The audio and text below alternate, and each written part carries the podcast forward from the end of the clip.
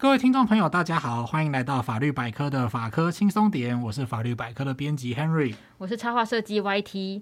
那我想听众可能是自己啊，也有可能是周围的亲朋好友，应该是有服过兵役的人。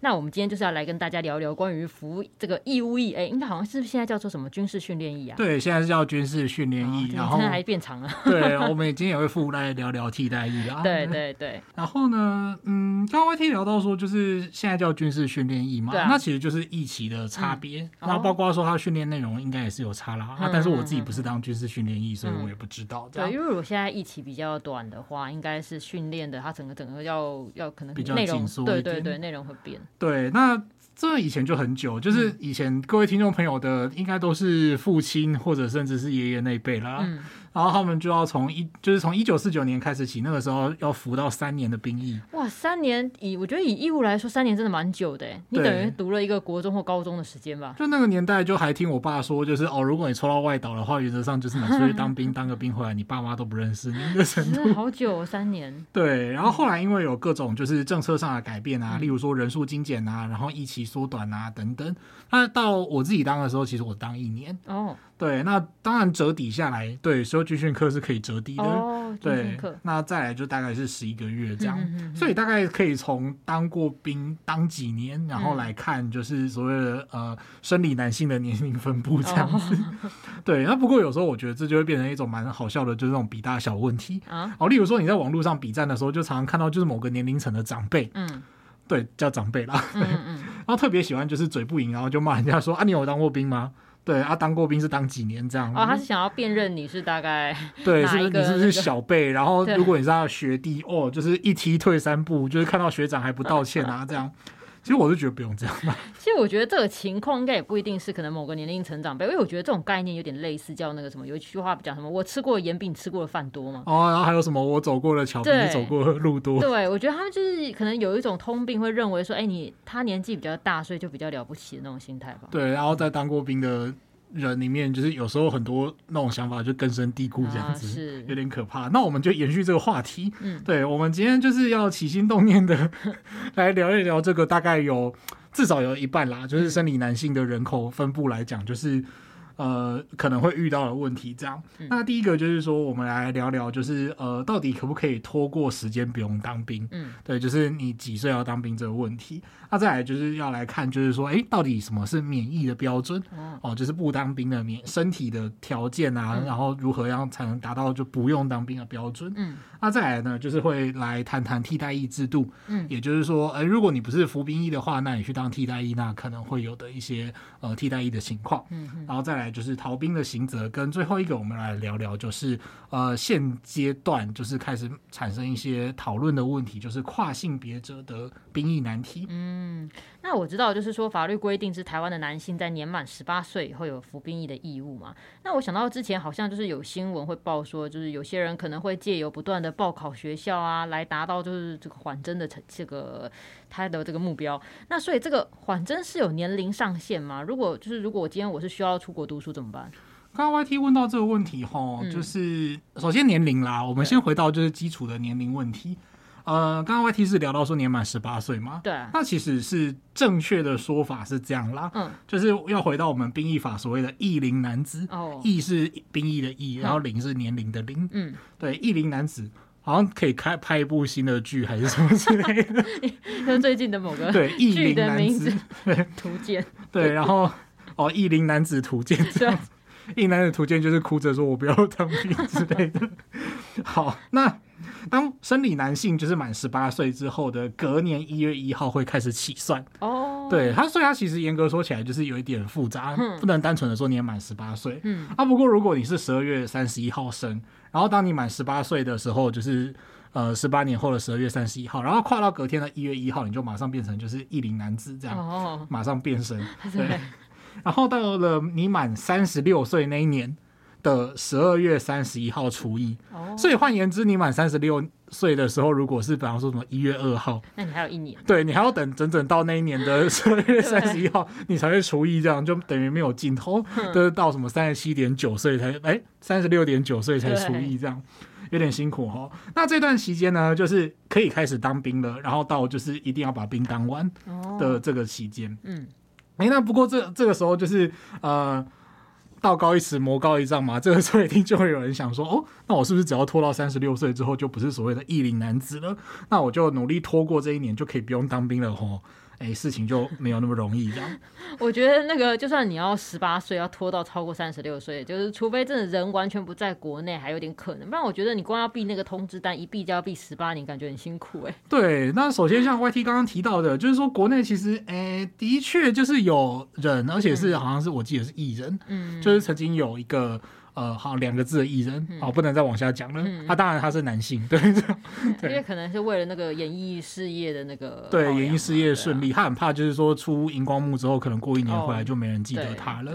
哦那相对来讲，我觉得韩国的偶像反而就是不太一样的事情。对啊，对，韩国偶像就是都好像就是都要去当兵这样。对对，那当然就我觉得跟民情还有大家的想法无关啦。不过就我所知，就是像防弹少年团，嗯，也是有韩国民众就是想要请愿去处理他们的兵役问题。哦，真的哦。对对对，就是你看人家多受欢迎。哇塞，粉丝还要去请愿，对对对。好，那这个部分就是如果有熟悉 K-pop 的。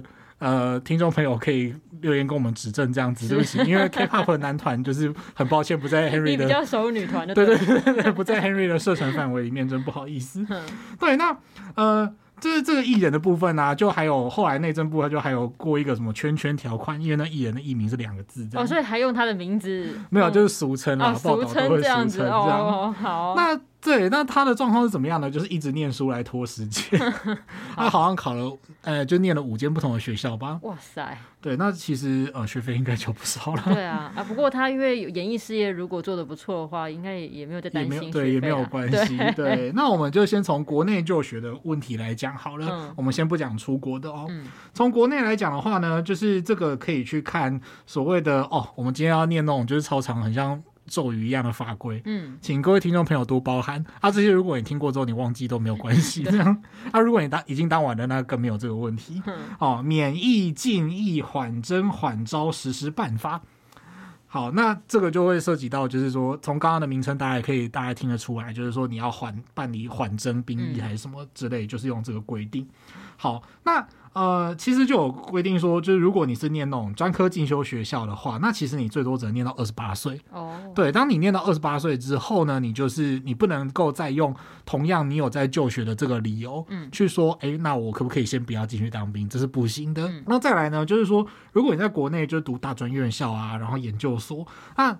呃，因为研究所，如果你在国内读博班，特别是某些领域的博班，其实你是可以读很久的。嗯，或者是说，即使你读的是硕班，你也可能就是因为一边呃一边念硕班啊，然后一边工作啊，然后跟你的指导教授谈好，然后指导教授也同意的情况下，你还是可以去签，就是中间用半休学的方式去，就是延长你的休业时间。哦，对，那像这种情况。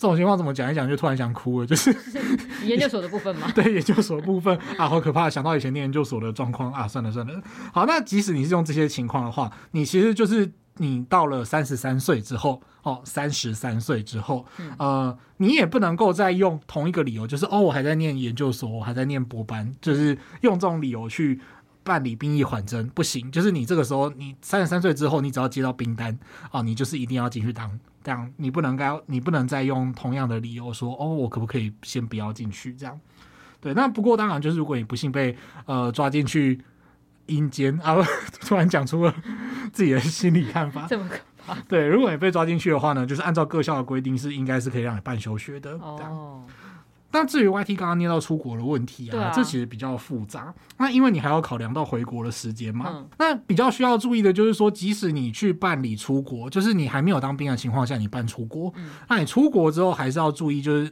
因为它会有一个年限，就是你在那个年限之后，你一定要回来。嗯，那如果你超过那个年限还想要继续待在国外的话，其实这是不行的。哦，即使你说你已经在当地，就是说哦，我已经找到工作啦，我毕业之后就自动取得这个，就是拿到这个研究室 offer，然后我想要继续留在这边工作，我可不可以不要回去当兵？当然是不行。嗯，好，这个就千万要注意，因为我们等一下后面就会讲到，这其实是在实务上常见的例子，然后这其实是有法律责任的哈。嗯，这个千万要注意哦。那我们聚焦在目前的规定，就是说你出国念书的话，你要去看兵役法施行法的规定，它有年龄限制。嗯、那详细的听众朋友，就是如果有想要知道的话，呃，如果你有出国的需求的话啦，那当然就是最好是跟各校去问清楚。那我们这边只是简单讲一下哦，就是说，如果你出国念大学的话，你最高的年龄限制是二十四岁，也就是说，你必须要在二十四岁之前，你就要去申请去国外念大学，然后会给你一个时间，然后让你在可以在你还可以当兵的时候回来，这样。然后硕士的话是二十七岁，博士的话是三十岁，就是这个年限的部分。那不过如果你是一口气往下念，就是念学士，然后念硕士，再念博士的话，你可以再一直，你可以再稍微延长一点。那延长到最高年龄是三十三岁。哦，换言之，就是你超过三十三岁之后呢，你在收到兵单的情况下，你不能说，哎，我还在国外念博士哦，我不要回来当，是不行的。就是你还是得要。呃，想方设法的回来服完你的兵役，这样。哦，我要整理一次哦，就是说我现在讲的这个都是最晚当兵时间，就是如果你今天在国内的话。如果你是读进修部，那最晚当兵时间是二十八岁嘛？对。那如果是读大学啊，或是研究所的话，那最晚的时间就是三十三岁。嗯。但如果是今天是出国念书的话呢，就是要看你是念大学还是研究所还是博士班，会有各个他的出国年限的时间。嗯。那如果假设我今天是以博士来说的话，就是最晚就是要满三十岁那一年就一定要申请出国读书。对，就是如果你单纯念博士的话，嗯、然后如果你是像延长这样念过去的，从大学啊研究所的话，对，那对，那就是最最多都可以到三十三岁。对，到三十。三岁，然后三十三岁之后，如果你收到兵单，你就一定得回来，这样子、嗯、就要可能办个休学啊之类的。对，嗯，那像有一些人，他可能身体状况啊，并不适合当兵的嘛，所以会有这个免疫的情况。不过就是要确认是不是要免疫的话，是收到兵籍调查单通知单以后，他后续才会确认的。那为了想要说让大家先知道一下整整个情况，想说请 Henry 先帮我们 run 一次，就是整个收到通知以后要服兵役的流程。哦，这个对我来说是很久远的记忆了、嗯啊。对，应该有点时间哦。对，而且这个问题就是我没有一次经历过一整套的。哦，对，这跟我个人服兵役的经验比较有关系。哦，啊，因为我个人服的兵役种类在现在已经绝种了。哦，对，我的服役的种类叫做义务役预备军官。哦，哦，对，它简称叫预官啦，官或者是义务役预官。这是一种就是要经过，就是你大学研究所毕业之后，你要经过考试。嗯，然后你在服役的时候，你会受到就是预官的训练，然后去。担任就是基层军官，嗯，好，那这个东西在几年前就已经停掉了。我应该是倒数，就是第二届还是第三届的预官吧？啊，完全就是把年龄铺露出来的，救命！请各位不要去 Google，拜托拜托。好，那我们回到就是一般人入伍的状况，我想应该军事训练役也是这个样子啦，嗯、只是军事训练役它的时它就是时间比较短而已。那首先呢，回到一般的入伍的状况，就是会先看你是不是前面讲的役龄男子。然后看你有没有再继续升学，嗯，哦，比方说，如果你是高中毕业之后你就没有再继续升学的话，那到你当你变成一龄男子的时候，你可能就会收到那个所谓的兵籍调查，那就俗称的兵单啦。嗯、对，那发通知这样子，兵单来了，那当然就是说，呃，这个时候现在的话就是四个月军事训练役嘛。据说其实会有学生是用两个暑假的时间来服完军事训练役，哎，我觉得也蛮好的。哎，所以他用暑假来服，因为暑假只有两个月嘛，那他四个月，也就是说。他可以先服两个月，再来明年再来两个月哦。啊，是可以的，就是你用掉两个暑假。哇，很会利用时间呢。对，我有个亲戚就是这样，不过据说你要完成这个条件，就是你要抽签抽到。哦，所以你要有这个资格，要先用抽签的。对，就是你有一个，你抽到这个名额之后，然后你可以用两个暑假的时间来，就是做完这四个月。嗯，对。不过当然啦，我觉得对学生来讲，他到底是。到底是完整的一次，就是四个月忍过去就好了。你说一次给给你个痛快这样子。对，还是你 你想想看，暑假时间你可以做多少事情？也是。对，你可以去打工，你可以去联谊，你可以认识到新的朋友，甚至找到你的呃男女朋友都可以。那就那个时候你是去。服四个月军事训练役，两个月两个月，当然你也可以找到你的男朋友啦。就是如果运气够好的话，也是可以，就是任何地方都有机会找到真爱。对啊，我觉得其实这不分寒暑假或者是平日上课。对，突然就开始 奇怪的歪楼，哎，不过应该是可以这样子，没有错。好，那再来就是说，呃，如果你收到这个东西的话，再接下来就是帮你安排体检。嗯，哦，那我自己的话是因为我。高中之后有继续升学，所以我其实，在大学毕业之后，我才收到这个东西。嗯，好，那安排体检的时候呢，就是要判定你到底适不适合当兵。那这个东西它就有一个叫体味，嗯，体是身体的体，味是味道的位阶的不是啊，位阶的位。我刚刚讲什么体位？你要用什么东西体位？我本来要讲就是是位置的位，不是味道的味，然后就一直想要玩梗，就讲错了。好，各位正这里正式的正经告诉各位听众朋友是身体的体，然后位置的位，体位。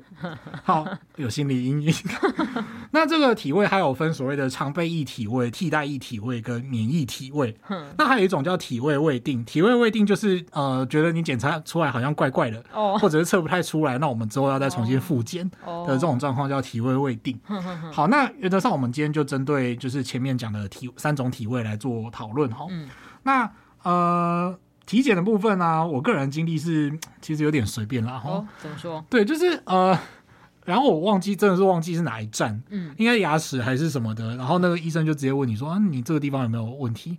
然后我就说，哎，没有。好，那他就打了个几个勾，就好，你可以走了。就是他可能，我觉得他可能觉得这件这个这个这个桥段并没有很重要吧。可是我觉得就是这样可以吗？你至少也摸一下、拍一下还是什么的吧，就有点怪怪的。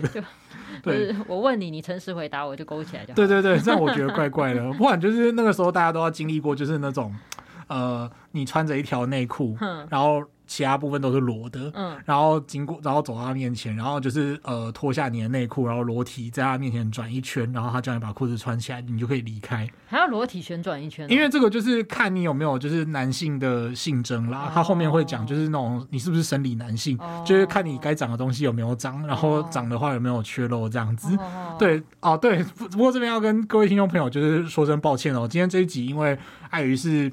讲这个议题嘛，很多地方就是可能会流露出很多性别不太正确的言论，真的是很不好意思。对，就是里面很多性别刻板印象真的是很难完全就是。对，你不用这个语言，你有时候没有办法精确的传达出那个东西。但我有点意外，他是直接就是样子用肉眼确认。我以为现在的话不是都有各种很多高科技的，就是可以来确认，就比如说你他说的这个生理男啊之类的。我不太确定，就是他后来会不会做更详细的体检？至少我那时候做是这样，嗯、就肉眼确认这样。对，然后我确定 一件事情，就是在我以前的人做体检也都是那样。好，好，对。就是这个都没有变过。我觉得就是光从你前面说，就是医生问你答这种情况，可能他就说他随意就这样就好了，就也不用高科技，就是肉眼确认转进去。好，下一位。对对对，就是这种状况。然后再来就是呃，你会被叫去你的呃乡镇市，就是各地的乡镇市区公所，嗯，去抽所谓的呃军种签啊。哎，军种签就包括陆军、海军、空军跟什么海军舰艇兵之类的。嗯、呃，有没有海军陆战队？我有点忘记了。哦，对，那。而且那种抽签的场面就很好玩，他就是会在那种区公所的礼堂里面，嗯，哦，所以抽签的时候啊，就是呃，其实这个都是要一直有一种年代感。像我我在网上，就是前一比我大大概十几二十岁的人，可能都会很喜欢看报告班长什么的，对。然后到了我那个年代，就是可能还有一个这种新兵日记，哦，对对。然后到现在，就是可能现在要去服军事训练役的都不晓得这个东西了。嗯、然后如果你看的是以前的报告班长的话，那种抽。那种军种签的时候啊，如果有人抽到就是海军陆战队，然后底下的人就会欢声雷动，对，因为你就是占了一个名额，对，你就是把那种很超的缺抽掉，然后就哦好爽，那我接下来是不是就不会抽到海军陆战队了？这样，对，所以轮到我自己去抽签的时候，就是真的有现场就是有爸爸妈妈带那个自己的孩子去抽，然后等到上面的人有抽到海军陆战队的时候，你就会看到底下那些中年父亲就是一直疯狂的鼓掌，对，但是那个场面就是比较没有那么热闹，没有那么。盛况不在的感觉，就是有点盛况不在的感觉啦。哦，那你那时候抽签的时候，抽签前会紧张吗？哎、欸，其实也还好呢。哦，然后哦，顺带一提，我抽到空军。哦，就是虽然大家都会觉得说抽到空军很爽，但是我自己实际上服役是呃，其实没有感觉啦。对，哦、而且因为我其实，在抽区公所跟我后来考预官是不一样的事情，所以我在区公所抽到空军其实没有用。嗯，对啊，不过我连续两次抽到空军就是另一个故事。哦，好好好。对，好那。呃，对不起，这段好像就是，但蛮有趣的，蛮有趣的。我们赶快继续往下讲哦。嗯、就是如果抽完之后就确认说到最后你的体位正常，你是所谓的常备役体位，然后你可以当兵，然后你抽到了什么签哦，陆海空军啊什么的，那接下来就是会再过一阵子哦，他们找到确定好缺额之后，你就会被叫进去当兵。那这整个过程从你就是一开始收到兵单到真的入伍的话，通常可能大概就是五个月左右啦。哦。哦，就要需要一段时间。对，需要一段时间。因为其实哦，像我我自己，因为你看我戴眼镜嘛，我其实是两只眼睛视差蛮大，我是一个一只眼睛远视，一只眼睛近视啊，是哦。对啊，我小时候去看眼科的时候，嗯、那时候医生就有说说，哎，如果你今天你是男生的话，你当兵应该就免疫了。他说因为视差太大了，这样子，然后。我记得就除了视差太大，好像像 BMI 值超标的话也会。那还有哪些情况应该会免疫啊？好，那关于免疫的部分呢？嗯、就 YT 讲到刚刚视差的部分是确实有这么一回事哦，就看你的视差就是有没有那么大。嗯，那这个部分呢，我们需要来看就是兵役法它有授权定定一个东西叫做体位区分标准。嗯，那呃以。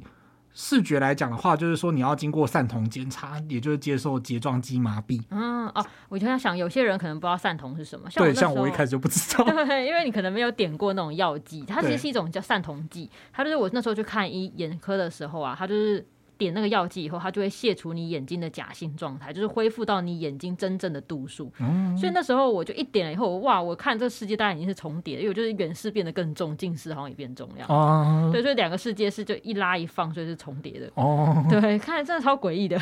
好，天哪，有点无法想象。对，好，那嗯，这边继续往下讲好了，嗯、就是说，如果你有一只眼睛的验光度数超过。一千一百度，哇，好重哦！对，一千一百度其实应该我我不能想象啦。对，或者是说你两只眼睛验光之后度数相差超过五百度的话，嗯、你就是所谓的免疫体位，嗯，哦，就可以不用当兵。嗯，那如果是呃矫正视力还是在零点一以下的话，零点一基本上应该是要看东西有点勉强。非常勉强的，我觉得很用力那样，是不是？对，应该啦，应该。那呃，这个部分你也是属于免疫体位，嗯，因为这其实如果你的视力不好的话，会对于你的从事射击之类的任务哦、呃，因为你要拿枪瞄准啊，还是什么，哦、那其实都要就是你的视力最好要到某个程度以上，嗯，哦、呃，零点六以上之类是国军的最低标这样。哦，哎、呃，那如果会造成影响的话，基本上就会让你不用当兵。嗯，好，那接下来最常见的就是像呃，刚刚 YT 有提到 BMI 没有错，就是身高体重，嗯，那。呃，身高它其实是有上限的啦。现在身高上限上下限应该是，呃，你是一百五十五公分到一百九十六公分的话，可以当兵，这样。是你更高或更矮都不行。不，一九六好高哦。对，一九六可能超过一九六，要找到你的装备也很困难。哦，对啊，对啊。我猜啦。好，那再来就是说，呃，BMI 也是一个点。那再来就是身体上的疾病。嗯。啊，牵扯到这个就是免疫的故事呢。哦，那真的是很无所不用其极。我就听过很多有的没的的故事，这样。像我自己有听过，就是什么体检前大概一两个月吧，就疯狂的熬夜啊，喝咖啡啊，然后生活作息不正常，哈然后你去体检的时候就会被判定成是心律不整。哦，真的、哦？我真的不知道这是真的还是假的啦。就是这种事情都是都，市传说这样。怎么样把自己操到就是原来正常，然后操到就是可以测出来还心率不整？哎，对，什么一天只睡两小时之类的，我不知道办不办得到。那或者最常见的就是让自己变胖或变瘦，哈哈哈然后让你的 BMI 就是可以达到免疫的标准。像我有两个好朋友，他们分别就是一个是走极端，就是一个是太瘦，然后另外一个是太以那个标准来讲就是太胖，对，就是刚好一个太高，一个太低都可以不用当兵这样。嗯，对。那讲到那个就是以 BMI 过高而不用当兵的朋友啊。哦，这边先声明，就是 Henry 这边并没有体态歧视，这个部分纯粹是我们朋友之间的玩笑，嗯，就请各位听众朋友就是不要见怪这样子。好，那呃，这个就是总之呢，我们的朋友他在体检之前就他就吃到体重破百，哦，就是他要精算那个 BMI 嘛，哦，就看他的身高是多少，然后他去算他体重，对，他应该要吃多少，比方说我要再吃十公斤之类的，嗯、然后他吃到后来就是免疫。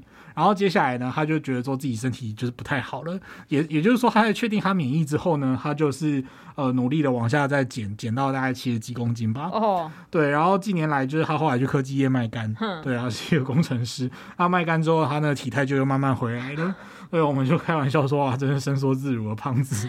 哎，等一下，我觉得就是刻意为了免疫，然后疯狂吃，再疯狂减。我觉得你这个时间期间，除非要拉的很长啊，不然短时间这样其实很伤身呢。对，对啊。不过我觉得他能够这样子，应该那时候应该也是蛮年轻的，不然过了三十岁，你身体就不会让你这样伸缩自如了。啊，说真的是这样没有错，对是是这样没有错。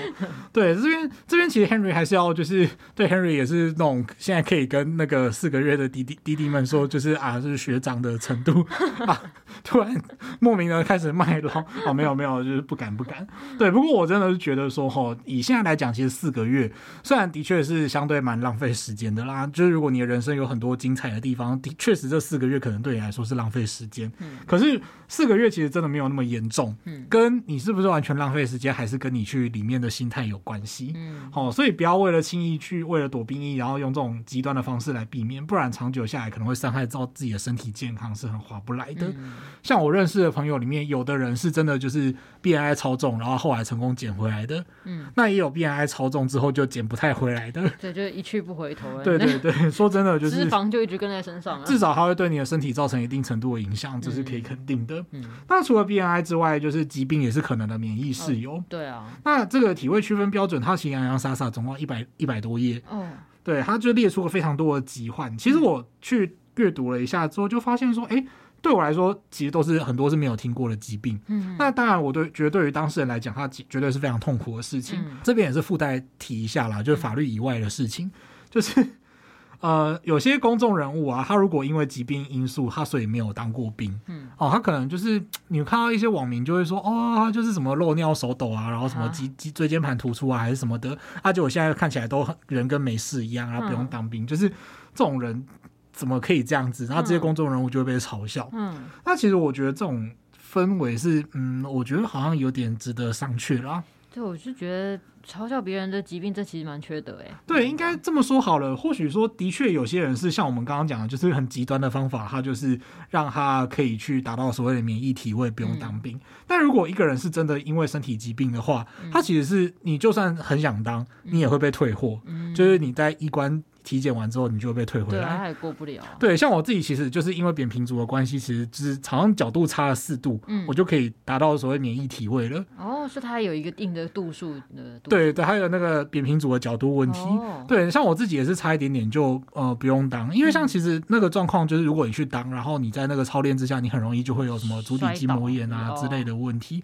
对，足底筋膜炎，据说严重的话是你的脚会痛，然后你接触到地面的时候也会痛，这样。哇，你是指说就是比如脚落地，可能像踩到什么东西那种感觉？对，就是你早上起床，你需要花很多时间，你才能够起得来。哇对，那像这种状况其实都是蛮痛苦的。对啊。对，那所以另外或者是说像你呃，假如说你是高血压，嗯，然后因为高血压也有分那种先天性的嘛，嗯，然后如果你就是那个状况，以至于说哦，你可能在外面很注重你自己的身体健康，嗯，可是那个真的测出来就是一翻两瞪眼，免疫就是免疫，啊、你想要报效国家，他也不会让你进去。嗯，好，所以我觉得是他认为，因为这种生病或体质上的问题，并不是他自愿的，就没有必要去嘲笑他。嗯，更何况就是说真的，不是当完兵就真的比较厉害啦。真的，就是你都说什么当完兵连枪都没有拿过，怎么报效国家？拜托。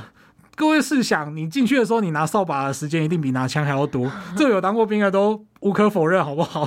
对，然后你做的都是都是一些呃，例如说文书资料啊，还是什么的，你真的就是拿枪啊，拿手榴弹啊，然后操作炮弹的那种。呃，时间到底有多少？其实我觉得大家都呃心里有数啦，心里有数。嗯、说真的是这样，那所以我觉得也用不着，就是说一定要当听到说别人没有当兵的话，就去否定他这样子。嗯，对，我觉得就是嗯，当兵的原因，当然可能因为早期很那个年代啊，有些人是自愿从军的，他可能是因为家里面太穷养不起啊，就无法之下也只好从军去。我觉得就是说。当兵其实把它想象成就是它是一段经历吧，但到底对这个人有没有什么影响，会不会带来一些成长或什么之类的，那是可能每个人不一样的情况，所以用不着说听到别人没当兵就嘲笑，或者是某种层面要讲嫉妒他吗？嗯，嗯好，不过我刚刚还是要修正一下我的说法哦，嗯、就是呃，我知道有些单位或者是有些人，他的确是在里面获得了很多成长，嗯、或者很受到很多战绩的训练，例如说跳伞啊还是什么之类的，嗯、但我觉得这都是一个呃，就是你不用用。是否有当过兵这件事情来否定他的一个人的人格，或者是说觉得他对这个国家的保卫没有贡献这样子？每个人都有每个人愿意或不愿意做的事情啊，或者他能做跟不能做的事情。这样好，那呃，刚刚讲到比较特殊的就是，如果要讲比较特殊的免疫室友的话，我自己觉得算是那种精神系统里面的所谓性心理异常。嗯，那这部分我们等一下后面会再讲到。嗯。那像有时候像我之前去那个区公所啊，或是一些政府单位办公的时候啊，就有些就会看到有替代役在那边协助事情。那替代役本身是有资格限制吗？还是说他是看身体状态符合，看名额就可以了？那关于替代役的部分呢？呃，这其实是一个我自己觉得很不熟的问题。欸、对，因为我以前就是呃，如同前面所讲的，我是参加那个预官的考试，嗯，所以我其实那时候没有研究过替代役，哦，反而是跟我同年龄的那个那个时候，的确有很多同才，嗯，他们就是会努力去。考思考或者是钻研，说他们要怎么变成一个替代役。哦，对，那当时我其实呃，我就是一开始就想要当预官，所以我是真的都没有研究过。嗯，对，那反而就是这个地方，就是如果有大家就是 RT 退役的朋友，就是可以 call in 跟我们分享一下经验，这样。嗯，对，那呃，这个时候其实也要顺便提一下那种很莫名的情节啊，例如说我在当兵的时候啊。就会觉得说，呃，很多人啦，很多人就会说，哦，我要去当兵，嗯，然后就一问就，哦，那你是当什么兵？哦，替代役，嗯，然后这个时候就是如果有当过兵的人，就会说，什么替代役？嗯，你那个东西不叫当兵好吗？你当替代役算哪门子当兵？你有拿过枪吗？你有比我们操吗？哼 之类的。哦，是哦，会有这种反应。对，就会觉得说什么当替代役算什么？老子当兵比较厉害，这样，然后觉得就是我受到那种苦练啊、磨难这样子。其实说真的啦，以前我也会多少有这种想法，就在当的时候多少会有这种想法，就觉得说你们就是折个棉被而已也在哭，然后 我们就是要打靶要干嘛，要出操要干嘛，就是多辛苦啊。嗯，其实后来就说真的，其实也也不用这样啦，就是说真的，大家都是去完成那个对国家义务，然后。呃，也不是说当兵就真的比较厉害这样子，当兵也要折棉被啊。对，那而且说真的，当兵就是如果你的际遇够好的话，你其实下单位之后是可以很幸福的。哦。对，那这种很幸福的状况，跟你当替代役，有时候比方说你进那种特别厉害的单位，什么干训班啊之类的，哦，那个操练程度就是完全不一样。哦，所以说就是呃，这真的是看人或看际遇啦。然后也不用觉得说就是当兵就一定比较优越，或者是当兵一定比较浪费时间等等，我是觉得可以不用。哎、我觉得就是整个听下来啊，那种当兵不当兵呐，当什么兵呐，都有某种就是好像有些人会有那种自己最辛苦，别人最逊的那种比较言论出现。我想到这是不是某种情节啊？哦，对啊，这的确是一种。我觉得这的确是这种情节嘛，就是呃，大家都很干枯的情况下，你就要比一下，就是证明说我是苦过来的，对我最辛苦哦。对对，那其实是真的，我觉得还好啦。嗯，好，那讲到替代役呢，我们继续往下讲到它法规面的问题。嗯，替代役它的主管机关主要是行政院内政部的议政署。嗯，好，所以如果你想要知道替代役相关的资讯的话，是不用上国防部查的。哎，国防部就是真的查不到替代役的东西。那替代役的部分呢？它可以看，就是法规的部分，你需要看替代役实施条例跟役男申请服替代役办法这些法规的规定哦。它主要可以现在啦，就是分成呃依据年份分成，你是一九九三年以前出生跟以后出生。一九九三年以前的话，你必须要服比较久。那因为就是兵役的部分，它是在这中间的过渡期，从征兵制改成募兵制哦，所以现在已经没有所谓一年期的义务役可以当。那这些本来要服义务役的人，他们现在没有义务役可以当，之后他们就全面变成替代役。嗯，那目前的制度呢，是军事训练役跟替代役是并行的。嗯，那如果你是一九九三年以后出生的男性，然后如果你当替代役的话，役期也会比较短，比一九九三年以以前出生的还要短。嗯，那一种类呢，你可能会有四个月、六个月到一年六个月的役期，分别是不一样。嗯。嗯目前的替代役呢，它主要是说，哎，你的体位还没有到达免疫的程度，但是可能有一点点不符合那种就是军事训练役或者是义务役那种所谓常备役体位的标准啊。例如说像是中度高血压哦，就是你的高血压没有那么严重，但是还没有重到没有重到可以让你免疫，但是也没有轻到让我们觉得你去当兵好像很安全，所以这个时候呢，这个他就有可能去当替代役。那或者是说你是常备役体位。你的身体是正常的，但是你可能因为某些因素哦，例如说你是耶和华见证人，然后你就因为呃不能拿武器的教义，那你可能就去申请替代役。嗯、那替代役主要可以分成以下几个种类啊，嗯、我们来聊聊。嗯、第一个呢叫做一般替代役。嗯、一般替代役它会根据各种需求去从事辅助性的工作，嗯、所以一般替代役它其实有很多种类，什么？呃，警察役啊，然后教育役啊，消防役等等。嗯，那例如说教育役就是到学校帮忙啦。哦，我有朋友就是服教育役的。嗯，他说其实服教育役就是跟工友很像。哦，啊，不是啊，就是工友，就是工友，因为他就是跟工友住在同一个宿舍里面，然后跟着工友去学校，对，去修椅子、修电脑之类的。嗯，那警察、消防役的话，可能就会被认为是比较辛苦的。嗯。单位。哦，例如说警察役，我有当过警察役的同学，他就有讲到说，哦，可能要帮忙，就是警察去保养装备啊，然后搬那个锯嘛，嗯，那就很重，嗯，那这些就是举一些我认识或听过的例子啦。嗯、那当然就是你每个单位都可能会有每个单位的状况。嗯，因为其实像我有看过那个替代役他们的那个识别标志，它主要就是它那个标志设计啊，就是主要是想要传达就什么服务社会人群的概念，颜色蛮鲜艳的。那我我刚刚想到说，你说那个公有部分，我觉得好像就还蛮符合他们的这个传达的目标嘛。我听刚刚说的识别标志是那个绿色跟橘色的啊，对对对。哦，因为我自己也对那个标志不是很熟，一个绿色橘色没错。我对替代役的印象就是他们都会哭着说他们需要唱什么替代役之歌啊。还有歌哦，呃、对，但是我我我不知道那个东西啦，因为我没有真的没有唱过，就是、啊、我好奇在哪个场合需要唱这个歌。哦，听说他们就是每天早上集会的时候一定要唱那种带动唱的那种替代一支歌，哦、好像载歌载舞这样。这个部分有错，请听众朋友指正。等一下，你的意思说早上就是那类似那个就是跳早操，对对对，帮大家的士气提振起来。对，如果我没有如果印象没有弄错的话，应该是这样，就是有一个所谓的替代一支歌，哦、然后好像大家都很恨那个东西。听说还有一个就是什么成功岭阿阿婆之类的，就是那个带动唱的老师。哦，这个都是我印象啦，因为我真的没有亲身经历过。好好好，如果我亲身经历过的话，我就一定会讲的绘声绘影。可能就现在立刻唱给我们听。对，然后因为我自己是唱军歌出 出身的，对，所以我自己不知道。那只是幸好，就是如果唱军歌的话，不用跳舞的，不用跳那个操啦。对。好，那再来呢，就是一般替代役讲完之后呢，呃，有一个东西可能大家就会有听过，它叫做呃，它可以算算是一个合成啦，嗯、然后它可以具体分成就是研发替代役哦，跟产业训除替代役。哦、好，那研发替代役呢，它是你需要有硕士学位才可以申，硕士以上学位才可以去申请。嗯、那如果是产业训除替代役的话，你只要有学士学位就可以申请，这算是比较特殊的替代役类型。嗯它是跟产业合作，到法定的产业里面工作。那第一阶段，也就是最前面几天，你的薪水会非常低，就是几千块的程度。哦，对。那接下来呢？呃，这个目的就是为了要在这些产业工作，它达到类似有点那种什么国防储备工业的效果哦。所以你进去的话，原则上是一国家指定的产业。嗯。哦，例如说科技业啊，或者是一些工重工业，然后一些食品工业等等的。好，那这个详细的规定就是大家可以去查，我们不可能把二十二个都念完，这样 对，不好意思。好，那呃，透过这些工作呢，其实就是说企业等于说出一点就是低于市价的薪水，嗯，然后让这些替代役可以用比较长的役期，嗯，然后比较呃低的薪水来帮你工作，然后取得一些就是一些 know how 这样。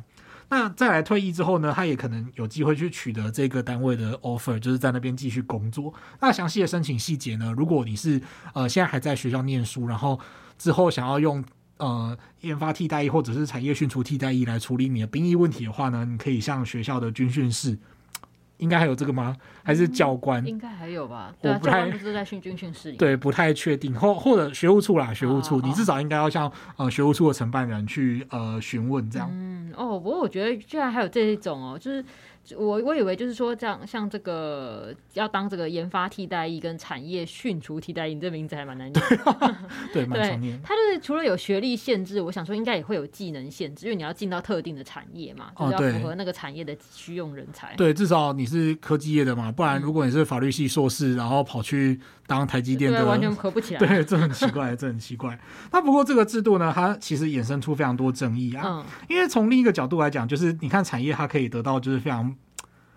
便宜的劳动力哦啊，我们就直接讲廉价劳工。对啊，对啊，对。那其实也被批评说，哎、欸，是不是根本就是图利特定厂商，然后让这些意男去当廉价劳工，然后根本没有办法就是跟保家卫国这件事情连接起来。嗯，哦，那所以要怎么去健全这个制度，确实也是一个讨论中的难题。嗯，我刚才也在想说，他说这个低于市价的薪水，我不知道到底是多低啊，这样子，但是。啊，这个是有标准的，详细的标准我没有特别看，不过就是大家比方说，我记得应该是学士级吧，嗯然后就是。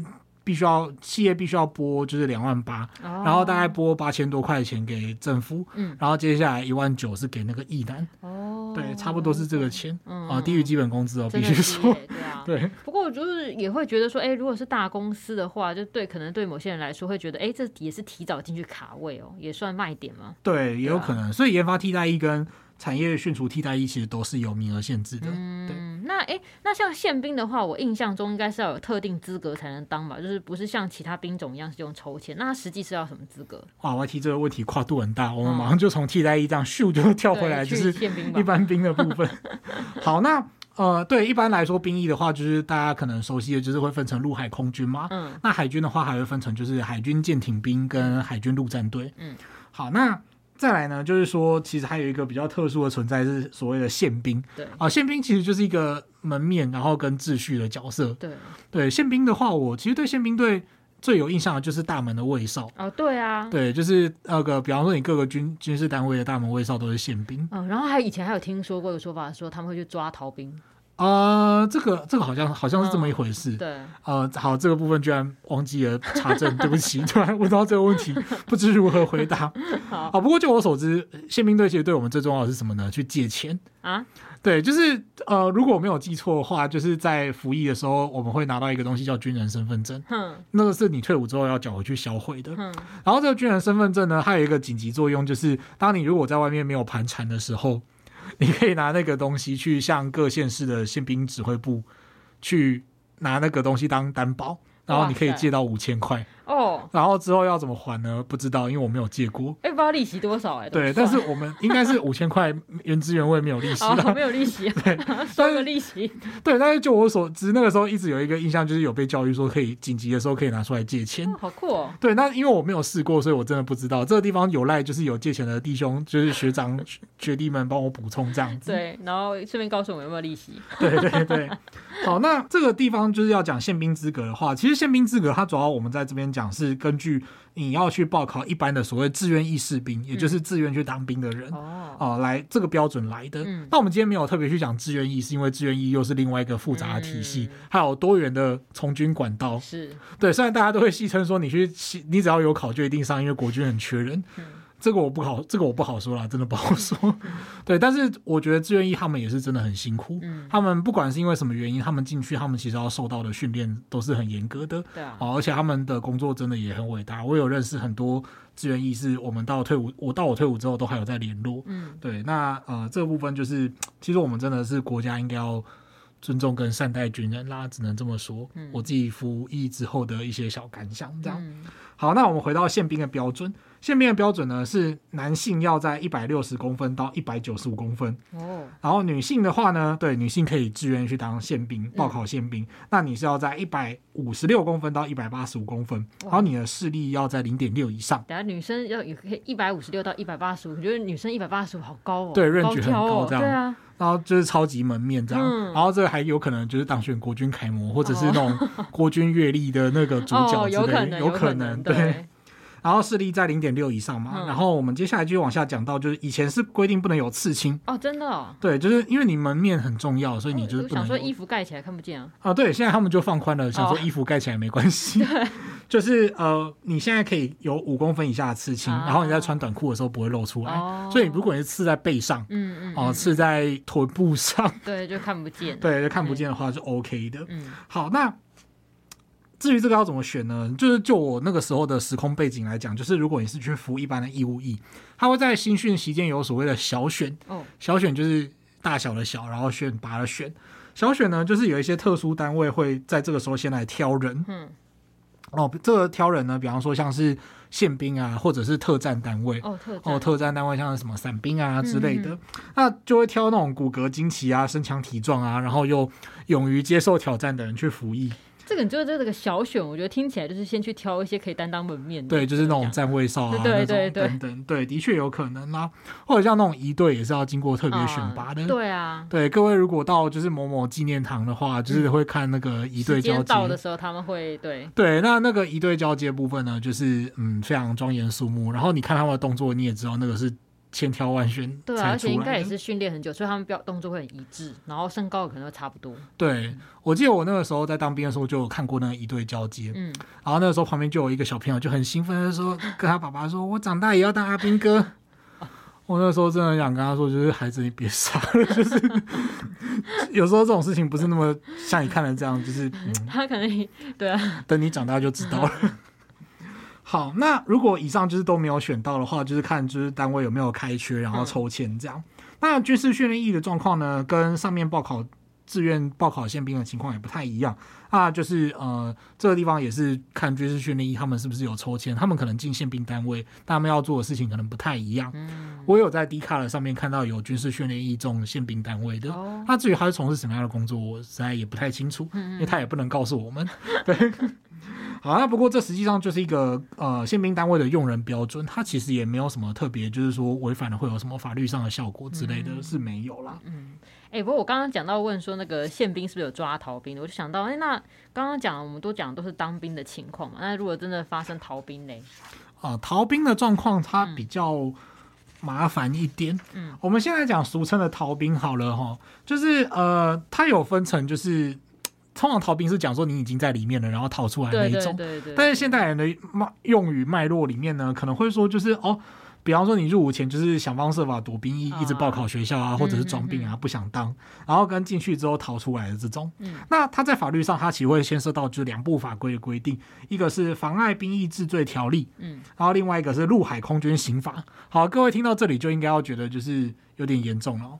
那针对这种入伍前躲避兵役的问题，我们举最典型的几个状况来说明。嗯，好，请注意这些行为呢，它最高都会被处五年的有期徒刑。嗯，所以如果你弄不好的话，情况是会非常严重的。对啊，五年呢？对，各位你想想看，你现在的状况，如你在里面顶多忍四个月、六个月就过去了，然后你逃兵的话，如果被关更久，哦，那真的是很麻烦哦。对啊，这样不划算啊！哎，对，真的不划算。各位你想想看，你进去你还可以写大兵手记，现在有这个东西吗？如果你是受刑人的话，那个待遇是会差很多的。对，对，欢迎大家回去听我们受刑人的节目，听一听之后，您可以自己考虑是要逃兵还是对，对。那首先第一个是就是隐匿不报或申报不实的状况，嗯，哦，就是申报错误的兵籍资料，哦，就是你都已经好几岁了，是一龄男子了，你还就是去报假的资料之类的。那再来就是有争议的是毁伤身体或以其他方法变更体位。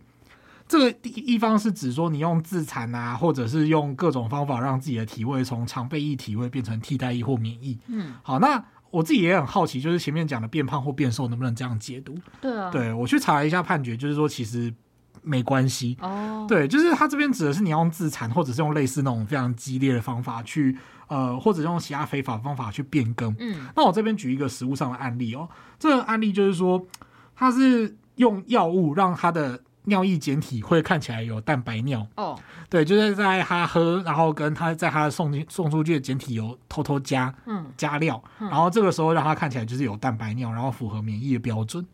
那不过后来这个呃这个蛋白尿先生，过暂时不知道怎么称呼他。嗯，他后来呢，就是因为其实一次验。不过之后，他其实有可能在复检的，哦，然后他就在复检的时候被抓包，就是他用了这个药物，嗯，然后就因此被判刑。这样说起来，你刚刚说是这种，除非是非法的方法嘛？那如果是一般这种，把自己可能吃胖啦，或是饿到变竹竿之类，是不踩线的啊？对，没有错，嗯，就是不然，其实如果这个方法这个解释要贯彻下去的话，有多少人要被抓呢？真的，欸，对，这其实是蛮严重的事情。啊，嗯，好，那实物上再来就最常见的案例，就是像我们刚刚前面有聊过的，就是如果你出国念书。啊，出国深造，然后你就不回来的状况，哦、嗯，对，那这个也会触犯这个妨碍兵役治罪条例的规定，啊，法官会根据个案的情况去判处大概有几个月的有期徒刑，嗯、那也是有一科罚金的空间，哦、但是呢，就是呃，相对来讲，第一个就是你在国外，然后你要受到这种荼毒，就是呃，你要想想孩子这个时候去出庭的，通常都是你的爸妈，对，帮忙出庭，对，对，然后再来就是说，他会有很多麻烦，然后你还要家里面交一笔钱。嗯也千万不要觉得说，就是哦，我家里面有钱啊，所以我就这样子搞。其实我是觉得不太好啦。嗯、所以换言之，如果你想要出国深造的话，其实我是觉得说，当晚再出去也没有不好。那也是啊，对啊，因为我现在有看到新闻说，这个好像有人有那个台美的双重国籍，他躲兵役就十六年，他都是进出台湾都是用美国护照。但后来还是被抓包了，啊，这是何苦呢？嗯，我是觉得也不用啦。嗯，然后再来的逃兵呢，就是比较典型的逃兵是入伍之后逃走。哦，对啊，对，那这个情况也会蛮严重的，它会涉及到陆海空军刑法的禁止擅自离去职役的规定。那这种逃兵呢，他平时就是非战争的时候，他平时呢最高会处三年的有期徒刑。还有拘役或者是最高三十万元的罚金。嗯、那如果在战争时期的话呢，那哦，那那个法则就会跳好几跳好几年这样子。对，我觉得可以想见的，因为战争期间逃兵，这应该真的会处罚非常重哎，对，会有点有些人会觉得你是叛徒吧？对，你还敢逃啊？对对，对，但不过我觉得，嗯，最近新闻就蛮红的，前阵子那个普丁不是有个什么动员令啊？对，相关新闻常常就可以看到逃兵这个字眼呢。对，说真的，现在乌俄战争就是嗯，三天之内投放一万多人上前线，那的确是很可怕的事情。嗯、真的，真的。对，那呃，不过在以我国来讲的话，就是情况可能不太一样啦，嗯、因为通常我们就是。被打，然后要保护自己这样子。嗯、对，那对。不过说，不过必须要说真的，就是呃，逃兵这件事情还是很严重的，请大家勿以身试法。放假的时候就好，收假的时候就好好收假。嗯。哦，不要想要自主延长假期，这会很，这会很危险，这会很危险。自主延长假期。对，自主延长也是很恐怖啊！你假单上面写多少，你就是假单那个时候再回去这样。对，哦、这非常重要。嗯。好，那最后呢，我们来谈谈一个比较争议性的问题，就是跨性别者的问题。嗯。那哎，我在想到说，就是如果是跨性别者的话，他如果已经换证的话，应该就不用当兵了吧？呃，这个部分呢，我觉得还蛮难的，所以这边简单跟各位听众朋友稍微讲一下。嗯，跨性别议题呢，就是你是从生理男性变成生理女性，嗯，那或者从女性变成男性，对，那中间可能会经过身体手术的改变，啊，或者是你的心理认同的诊断。嗯，嗯，那跨性别议题其实是一个呃很受争议的问题啦，嗯，它涉及到例如说运动赛事的公平性哦，你本来是生理男性，然后动手术之后变成生理女性，可是你的身体还是很壮，哦，然后你跟一般的生理女性比的话，你就是会比较占优势。对，那再来就是居住啊，或者是如厕环境的争议。嗯，好、哦，那再来呢，就是牵涉到服兵役的话，还有会更加的困难。这样，嗯、那呃，这个部分的争议，我们先暂且搁置。我们单纯讲现在的法规面。好，如果你要去做看现在的免疫标准的话呢，呃，它包括就是所谓的第二性征异常及男性激素不足。好，所以我前面不是说就是要什么？裸体绕转一圈给那个医、那个、给那个医师检检查吗？确认性征的，对，他确认说你的第二性征就是有长好，嗯、没有就是突然不见还是什么之类的。嗯、好，那再来呢，就是有一个所谓性心理异常，经诊断确定或接受变性手术。嗯，对，所以说如果真的是如同某些质疑的意见，就说，哎，我是不是只要说我自己性别认同是女的，就很容易躲避这个兵役？哦，其实并没有。嗯，第一个就是你要具备那种生理上的条件。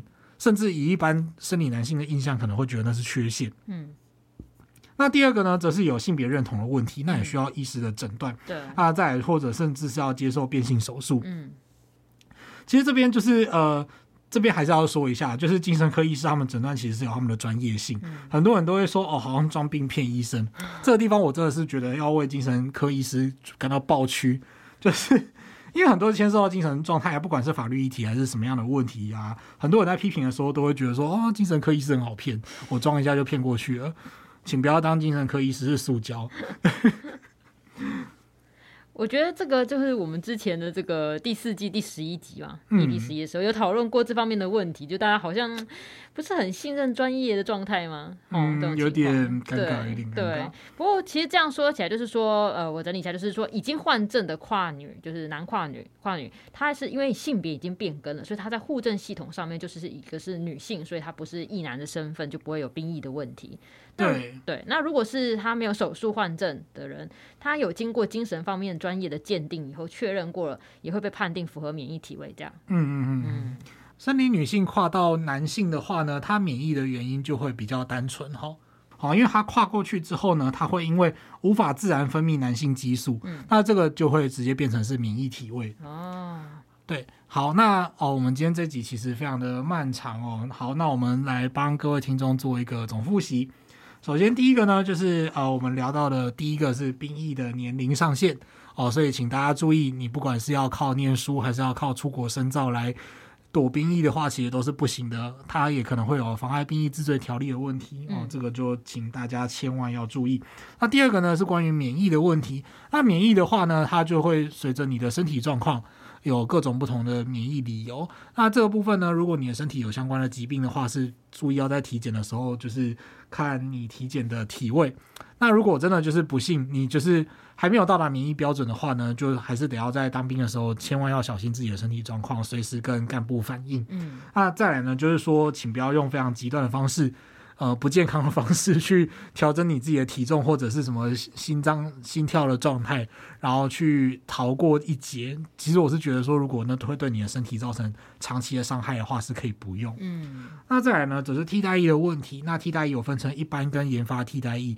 那以现在的角度来讲，就是虽然说替代役可能会服役的时间稍微比呃。